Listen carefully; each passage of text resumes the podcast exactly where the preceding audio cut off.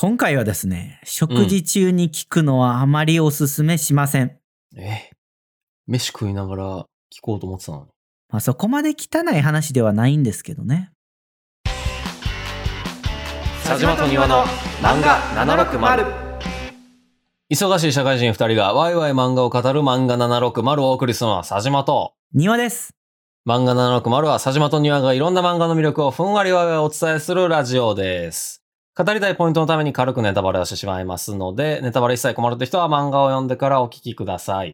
番組の感想、語ってほしい漫画のリクエストはメール、ツイートで受け付けています。ツイートの場合は、ハッシュタグ、漫画760、メールはさじま .niwa.gmail.com まで、公式ページからも送れるので、番組概要欄をご確認ください。本日のコーナーは、今日の持ち込みです。はい。えーこのコーナーでは、さじまと庭のどちらかが選んだ漫画一作品について語っていきます。今日はね、うん。プラタナスの実っていう漫画について話したいと思います。あー全然中身知らんな。知らない？知らん。えー、では、あらすじ概要をサクッとね、説明しちゃいます。先に。はいはいはえっと、小児科医療の現場とヒューマンドラマを描く漫画なんですよね。い。はいはいはいはい。雑誌は、うん週刊ビッグコミックスピリッツにて連載中でございますと。はいはいはで、コミックスは、まあ今の収録時点では3巻までかな、多分発売されておりますと。い。単行本の表紙だけ見たことあるな。ああ、結構ね、あの、ん書店とかでポスター貼ってやったりすると思いますね。はい。で、えっと、前の連載で、テセウスの船を書かれていた、東本俊也先生が、えっと、作者なんですよね。サスペンスっぽいあ、そうそうそう。そう主人公は、えー小児科医の鈴掛真子っていう人が主人公なんですけれども、えーその真子ちゃんがうん。患者の子供たちとその家族に寄り添う温かく誠実な物語になっておりますと。はいはいはいはいはい。医療系なんや。そうそうそうそう。こうテセウスの船からのね、高低差がえぐいんですよ。ああ、まあサスペンスだったもんね、もともと。そうそうそう。で、まあ、サスペンスでも結構ね、その、中で出てくる、まあ、事件というか犯人が、まあ、猟奇的というか、へえ、あ、そうなんや。結構怖い、怖いというか、まあ、こうホラーとは言わないけど、はいはいはいはい。すごく、なんて言うんだろう。サイコスリララーみたいあ、な感じ。そうそうそうそう。サイコパスというかね、いかれてる感じが若干あって怖いんですけど、はいはいはいはいはい。あの、今回は心温まる医療現場の作品になってるので、うん。その差がね、うんもうなんか、両方読んでる僕からすると激し なんか温かいの書きたなったんすかね？い。いや、そのね、差がちょっとわかんないんですけど、はいはいはいはい。というか、この東本先生自身が。あの、今までもテセウスの船の前も、あの、裏社会とか。を結構描かれてた作品が多くて、うんうん。んなんというか、ざくっていうと、社会のこう闇というか、グロさみたいなのを書かれてたのが多かったんでう、ううんうんこのプラタナスの実を書かれてるのを、まあ僕は作品を読んでから、さあの作者の先生のことを知ったので、あ、東本先生が書いてるんだっていうのは分かったので、うんうん結。構驚きやったんですよね。あの先生が？みたいな。そうそうそうそう。というね、まあざくっとした概要はここまでにしておきましてですね、はいはいはい。今回のテーマをね、ちょっと発表したいと思います。おうおういきますよ。t-a-i-h-e-n 大変おういいんじゃないですか。いやいや、なんすかその、冷たい。t-a-i-h-e-n? あ、そうそう。t-a-i-h-e-n 大変ね。大変ってことね。あ、そうそう、そういうことなんですよ。はいはい。ああ。まあちょっとねそうす大変、はいい、や、そうっすねって何についてそうっすねな。いや、大体の漫画大変でしょ。そういうことじゃないんですよ。あ、違うのね。そういうことじゃないそうじゃないのね。大変さが詰まってるんですよ。はいはいはいはい。まず、まあ、この作品のね、一番のこ根幹である小児以下っていうことについてなんですけど、うん。まあ、小児以下って大変だなっていうのが一番にやっぱね、まあ、それはそうよね。はい。まあ、そこはね、あの根幹なんでサクッと紹介しちゃうんですけど、それはそうよあの、基本的にはやっぱ小児科って子供の、うんうんえっ、と、診療をするわけなんですけれども、うんうんうんあの、患者の子供だけじゃなくて家族の対応もやっぱ必要になってくると。ああ、まあまあそうですよね。ね、学校とかでもよく言われてますけど、中には、いわゆるね、言い方が正しいかどうかわかんないけど、モンスターペアレンツはの問題だったりだとか、あとは、こう、診療外の時間に、そんなに緊急じゃないけど、あの、訪れてしまうコンビニ受診と呼ばれるものがあったりとか。はいはいはいはいはい。みたいな、こう、ちょっとね、社会問題的なところも書かれてるんですけど、あと、インターネットである程度なんか症状を調べて、この病気だみたいなんて僕ら調べられるようになったじゃないですか。はいはいはいはい。なんかそれのせいで、こう、お医者さんの言ってることをこう、あまりちゃんと聞いてくれなかったりだとか、うんうんうんうん。あの、この病気に決まってるって思い、もう思い込んでる人とかはいはいはい。がいたりするっていうのが結構大変だと。あなた何年間医療の勉強したんですかって言われるやつね。そうそうそうそう。まあそんなことはね、お医者さんは言わないですけど、言えないから大変なんですけど。ああ。あ、なんかアメリカの医療系のやつよく言うから。ええなんかそこは文化の違いがねっ、て言われる。そんなん言われたらめちゃめちゃ怒りそうやもんだってそういう人。単位取ってますか？よく言ってる。正論やな。で、あとはね、あの、うん大人に比べたら子供のは、あの、子供の病気って結構治るのがやっぱ多いらしいんですけど、ああ、まあその大病じゃなかったらとねあ、そうそうそうそう。はいはいはいはいただ、、こう治るような、まあ、風邪とか、なんか胃腸炎とかがあったりするけど、その中にもしもの大病がロシアンルーレットのように潜んでいるっていうのがめっちゃ怖いらしいんですよ。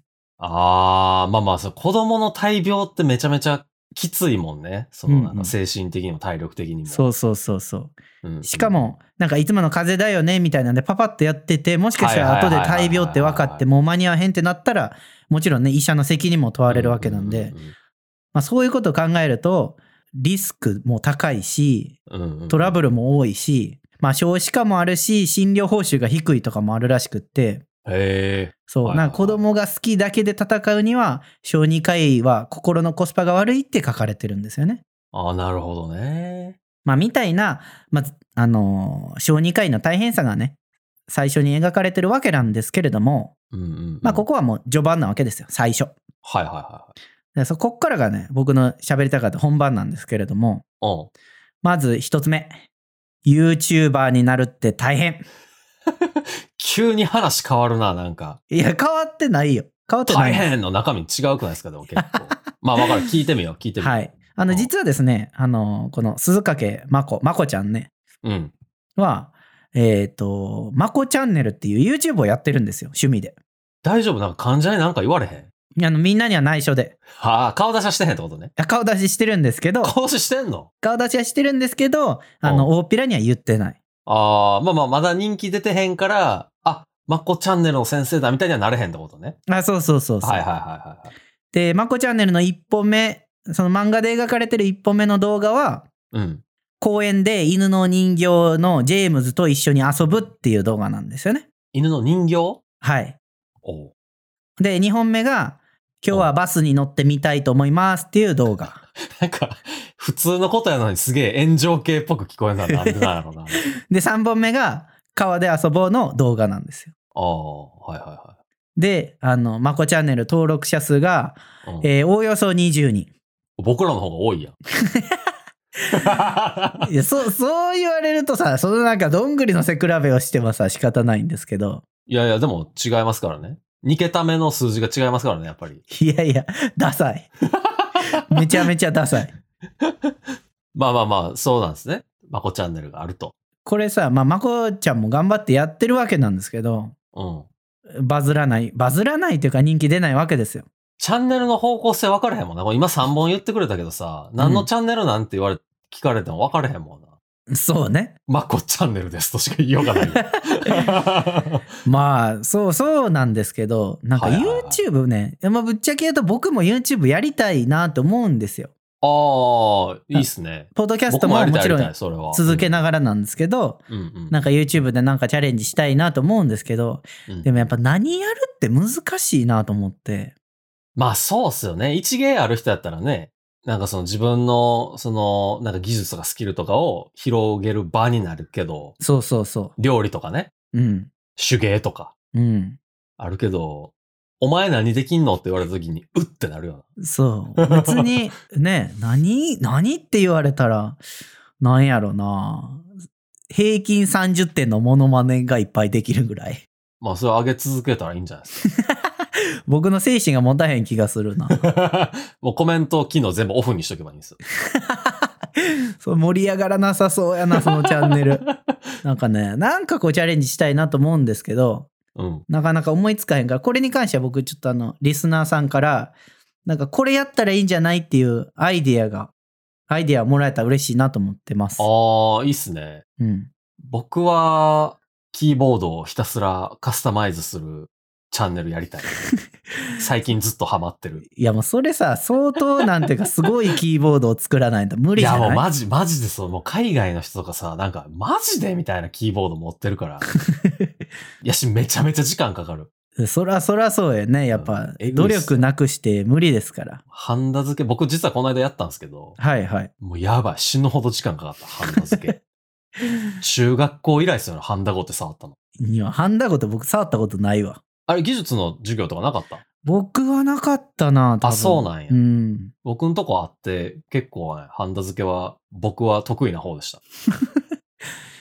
まあ、佐島さんのハンダ付け自慢はこの辺りにしておいて。まあ、漫画760の YouTube 何やったり、まあ、庭さんのね、YouTube か。はい。なんかしごご意見をね、いただければなっていうのが一つなんですけど、はいはまあ、これ僕どうでもいい話をしてると思うじゃないですか。はいはいは実はね、結構ストーリー上で大事なんですよ、YouTube が。い。へえあのー、ともりんっていう女の子が有名うん YouTuber として出てくるんですけど、ー。はあはあはあ。あの、ピアノがすごくて、その YouTube でバズって今やスターみたいな子が出てくるんですけど、あいいっすねはいはいはい。その子があることからこう病院に来ることになって、みたいな話があって、この子とのストーリーがね、結構ストーリーの、このプラタナスの実の中で重要そうな、前半で重要そうなね、あの、ポイントになりそうで、まだ3巻しか出てへんから、そのエピソードは完結はしてないのね。してないまだこれからって感じ結末には行って。ない。なるほどね。そうそう。でもその、若くしてスターになった YouTuber が、うんまあちょっとしたことから、あの、そう、病院に来ることになって、みたいな話でね。そこは結構ストーリー上で重要になってくるので、YouTuber の話をしたっていうだけ。結構、ストーリー的にはこう、重たい内容におそらくなっていくだろうなって感じなんですよね。っていうのが、YouTuber になるって大変っていう話だったんですけど、YouTuber になるの大変っていう話やったの？じゃあ YouTuber の話をした方だけやな。ここ、はい、バレた。そうね。あ素直に認めたね。うん。で、次いきます。これはもうちゃんと小児医療に関することなんで、はい。座薬って大変。あ、これがあれね、最初に飯食うなって言ってたやつね。あ、そうそうそうなんですよ。はいはいはいはいあの、ちょっと座薬の話をしたいなと思って。子供の頃座薬って入れられた覚えあります？僕、記憶ないな。ええないですね、僕は。あの、僕、もう座薬マスターって言ってもいいんじゃないかっていうぐらいいっぱい入れられた気がするんですよ。そんなに？え、な、何の時に入れるんですか？でも腹痛いとかそういう時？きつい風邪とかはいはいはいはい。やったと思うんですよ。まあ僕もね、ちょっと記憶がおぼろげなんであれなんですけど、ど。点滴とかはあるけどね。はいあー点滴もありました。点滴もあったんですけど、はいはいはい。結構座薬入れてて、ええ なんか小さい頃ね、やっぱ僕結構風邪ひきやすかったんですよ。ああ、そうなんですね。僕もそうやったけどね。うん。で、なんか風邪ひくと近所のあの浪川先生っていうところにはいはいはいはい。あの行って、あのまあおばちゃんみたいな人が見てくれる優しい先生やったんですよ。うんうんうんうんで、めちゃくちゃ座薬入れられたんですけど。え、それ頻度が高かったってこと？大量に入れられたってこといや、大量にではない。大量にじゃない。頻度よ、頻度。頻度よね。そう大量に入れる薬ちゃうから。言い方がさ、なんか、一回でめっちゃ入れるんすよ、みたいな のにも取れるからさ。違う違う。ちょっと曖昧やったよ、今のは。あの頻度が多いいっぱい、ね。ってことやね。そうやね。うん入れられたんですけど、うんまあさ、これ冷静になって考えるとさ、結構とんでもない治療やと思うじゃないですか。もっと他のやり方ないんですか？みたいな。は いなんでお尻から入れるのっていう。はいはもうなんかね、ちょっと納得はいってなかったんですけど、でも多用されてるってことは、何か、まあ、なんて言うんだろう、効果的というのか、意味があるんだろうなと思って、大人になって調べてみると、い。うん。あの、直腸から直接吸収されるから効果が早く現れるんだそうで、ああ、なるほどね。はい。あくまで僕もちょっとし調べた知識ですけど、だ子供が苦しそうで、早く熱を下げたいときは座薬を使うといいでしょうとへえ。書いてあるんですけど、ぼじゃあ僕うんめちゃめちゃ苦しがってたってことやなと思って。よっぽどやったんやな。うんえ、これ座薬の話は出てくるんですか？プラタナスの。いや、出てこうへん。出てけへんの？うん、小う児医療っていうくくりね。あそうそう、僕の小児科の思い出って話よ。やばいな。全然なんかこう、親近感分けへんから、はあ、そうですかしか言われへんやつやな。あとこのなんか座薬の説明のところにプラスして書いてあったのが。あの、子供だから粉薬を上手に飲めないときは、ああ、粉飲まれ座薬を使うと良いでしょって書いてあったんですよね。粉飲まれへん。未だに錠剤でかいやつが飲まれへんしな。ええほんまに。いや、もうなんか結構意を消して飲んでる、いつも。僕ね、結構その錠剤平気なんですよ。ああ、そうなんや。なんか別に、あ別に飲めるなみたいな感じなんですけど、はいはいはいはいはいなんかね、その座薬じゃなかった時の風邪薬ってね、僕液体のシロップやった思い出がめっちゃあって、ああ、飲んでた、シロップ。でもね、今思うのは、うん錠剤のさ、薬って味ほぼないじゃないですか、基本的には。まあまあ、舌乗せてる間だけみたいなね、そうそうちょっと残るけど。うんで、も液体のシロップって独特の味があるじゃないですか。えーってなるやつ、ね。そうそう。だから僕、その子供の時代に戻れるんやったらシロップじゃなくて錠剤にしてくれってめちゃくちゃ言いたいもん、今。いや、あの、なんか子供って、なんか体もちっちゃいから、こう、気管、気管っていうか、食道うんうんうん。とかも、なんか狭かったりするんじゃないですか。こう粉もさ、こう、あってなったりするんじゃない？そうなんかな、もうあのシロップの味の方が辛くてさ。まあね。でも、苦手やったな、僕も。粉粉は。まあまあ、やったらシロップでお願いしますって感じだった。今ね、なんかあの、ゼリーにさ、こう、粉とか入れて、はいはいはい、はい。そそれま、そのまま食べれますよみたいなのありますけどあ、りますね。僕の時もあったけど、なんか、いちいちそんなことに金かけてられるかみたいな感じだった気するな。違う違う、そ、そんなひどい親御さんじゃない、絶対。そういうことじゃない。ちゃんと飲めるようになりなさいってことなんでしょうね。そうねそういうことだと思いますよんそうけどねはいうんうんね、風邪ひいたらもしかしたら座薬入れられるかもしれないですけど、それはあの、なんでお菓子処置ではございませんので、皆さん安心して。プラタナスの実の話じゃないやん。じゃあ、ごめんなさい。じゃあ、プラタナスの実の話戻ります。あはい。じゃあ、戻りまして、あ、はいはい。まあ、最初ね、その、概要でね、家族の温かさとか、うんうん。その、なんだ、患者に寄り添うみたいなね、ヒューマンドラマの話をしたんですけれども、はいはいはい。僕大変なことが実はありまして、うん。迫り来る兄の陰謀、家族って大変。え、庭さんのお兄さんのことですか？いや違う、これ作品の話をするんですけど、別に僕の兄は迫り来てない。いやでもそれで迫り来てるって感じられないのが陰謀なわけでしょ、結局。いやもうあの、せ迫り来るって感じれてるんで、この作品の中では。陰謀じゃなくない？じゃあ。影で測れてなくない？読者は感じてる。ああ、そういうことね。そう、多分と登場人物たちは気づききれてない。おーじゃあやっぱ庭さんはお兄さんの陰謀に感じ、気づききれてない可能性あるってことですね お兄さんと連自分の兄ちゃんと全然連絡取らへんから分からへんわ、それは。だからその知らない間に陰謀が進んでる可能性はあるってことですよなんでそんな不吉なこと言う作品の話させてもらっていいですかね あの、まあ、この作中でやっぱ子供が病気を乗り越えるにあたって結構ね、こう家族の絆が試さり、試されたりとまかあ、そう、小児医療やもんね。うん。あとはこう家族のサポートがあって乗り越えられることもやっぱありますし、あとはこメンタルの面とかね。病気になったことで家族の大切さを改めて感じるとかね、はいはいはいはあるんですよ。い。うんだから患者の、なんていうの、家族のドラマみたいなのが、うん。こう、丁寧に描かれてるんですけど、はい。まあ、そもそもこのまこちゃんなんですけど、うんうん。自分の父親との確執があるんですよ。ええお父さんも、えっ、と、病院で勤めてる、まあ、医者だったんですけど、うん。昔はね、むちゃむちゃドライなビジネスマンやったんですよね。はいはいはいはい。で、えっ、と、まこちゃんのお母さんもお医者さんで、お母さんが、うん。えっ、と、小児科のお医者さんだったんですよ。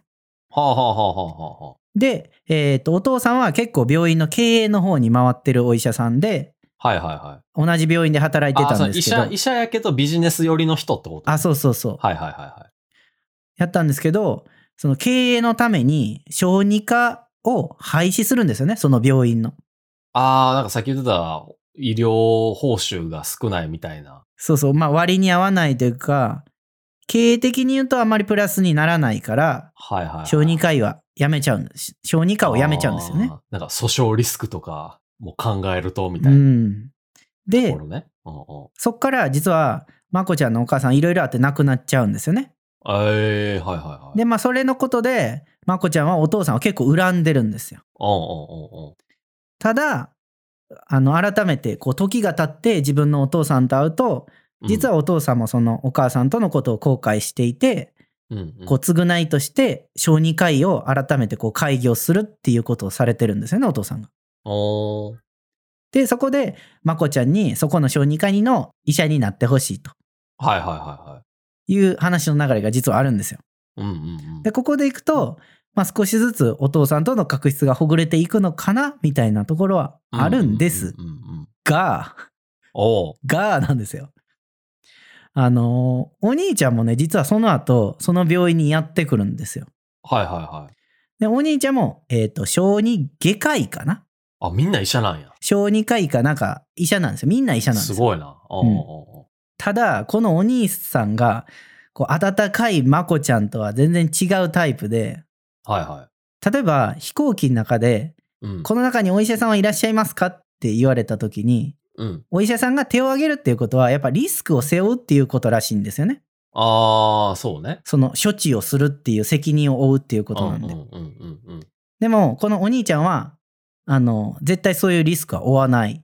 はいはいはいはいはい。別に患者がうんぬんの話ももちろんあるけど、自分のリスクを考えて、そこは手を挙げない。利益追求型というか。そうそう。別にそれが間違ってるとは言わないですけど、うんうんうん。結構そういうタイプで、はいはいはいはい。まこちゃんとはタイプが違うんですよ。うん。で、あの、患者さんに対してもすごい対応がドライで、病院のどこどこ、どこですかって聞かれても、あ僕来たばっかりで分かんないんですよね。他の人に聞いてください、みたいな。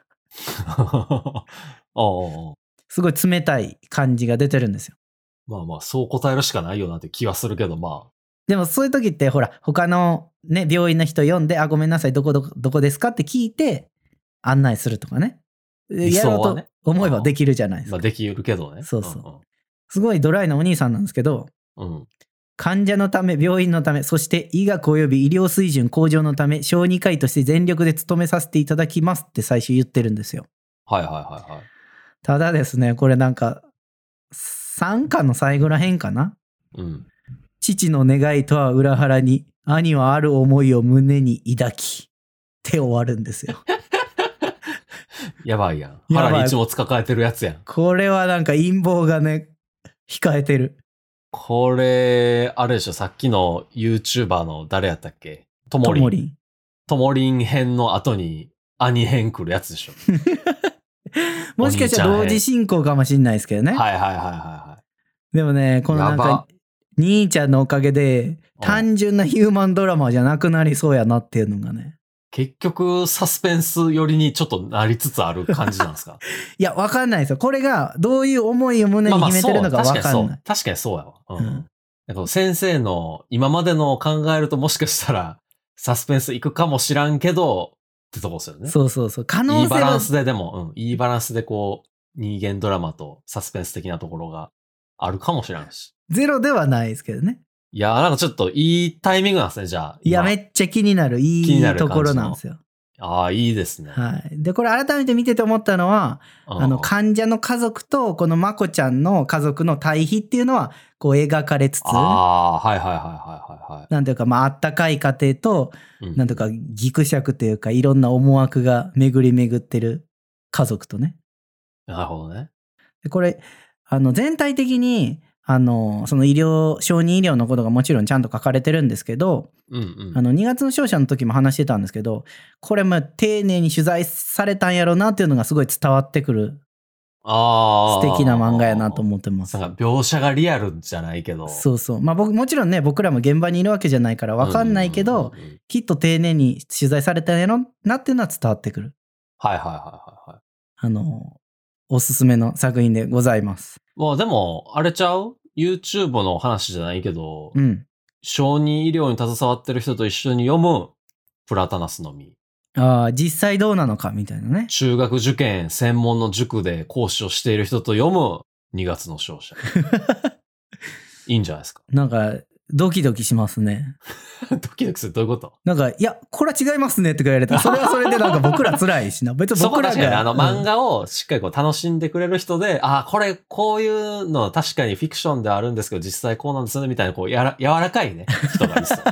理想を言うと。うんまあまあね。そうですね。一緒に楽しみながら、こう、ここ実はね、みたいなんで。うんまあ、実際ね、やっぱこう、どんだけめっちゃ丁寧に取材しても100%リアルっていうのないっすからね。それはもちろんね、だ話を面白くするためにね、エンタメ性もも入りますからね。いいんじゃないですか、それ。ちょっと聞いてる人でいたら、声かけたらいいじゃないですか。え、もしかして今、佐島さん、この中にお医者様いらっしゃいますかって聞いてます？いや、聞いてないですね。なんでやねん、今聞いてたやん。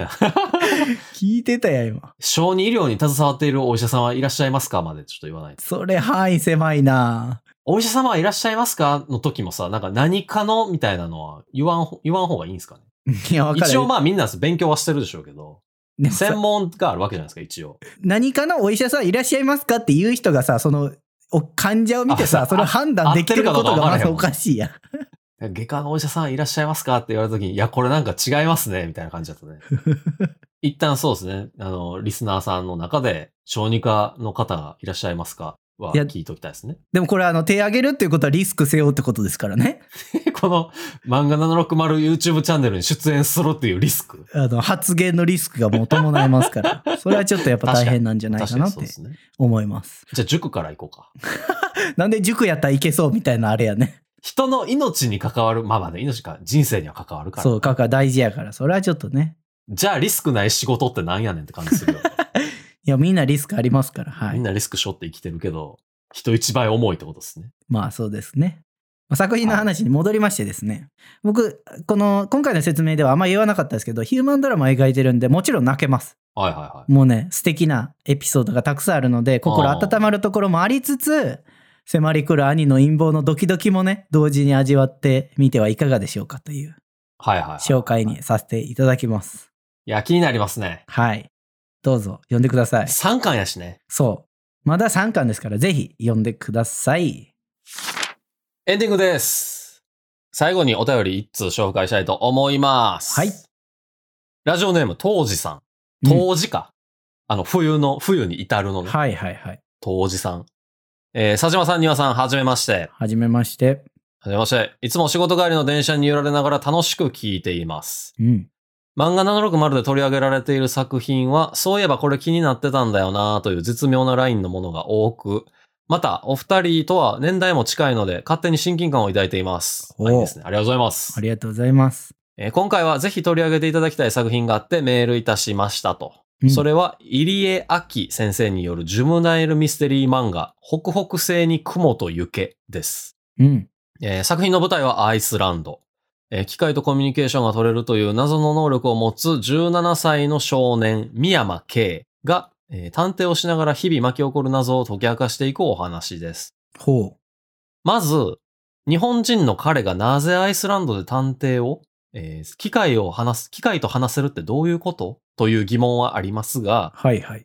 その設定のおかげでミステリーとファンタジーが混じったような独特な世界観を醸し出しています。うん。また現在コミックスは第5巻まで発売されているのですが、最近生原稿に近いサイズのワイド版が新たに発売されましたと。はい。入江先生の生き生きとしたタッチペンで描かれるアイスランドの大地の様子。人間や動物たちの繊細な表情一つ一つがより大きな画面で堪能できるとあって、ファンがざわついています。まあ、だって生原稿版って結構でかいんじゃないの？いや、いいな、このざわつきを伝えてくれる方、いいですね。ざわついてます、この界隈が。界隈がね。はい。いいっすね。あ通常の単行本サイズは手に取りやすく流通もしやすい。ただ、作者としては、紙に書いた生原稿1ページ B4 サイズ。でかいね。でかいでかい。で、大きく見てほしい。そこでペンの熱量が失われず、サイズ的にも読みやすい一冊として、今回のワイド版が作られたそうですと。うん。もちろん、ストーリー自体も面白いのですが、普段電子で漫画を読むことが多いであろう、えー二人の目にこの作品はどう映るんだろうと。はい。ふと気になってお便りを送らせていただきました。長々と失礼いたしました。今週もまた、えー放送を楽しみにお仕事頑張ります。これからも応援しています。それでは、ということです。あありがとうございます。ありがとうございます。お仕事を頑張ってください。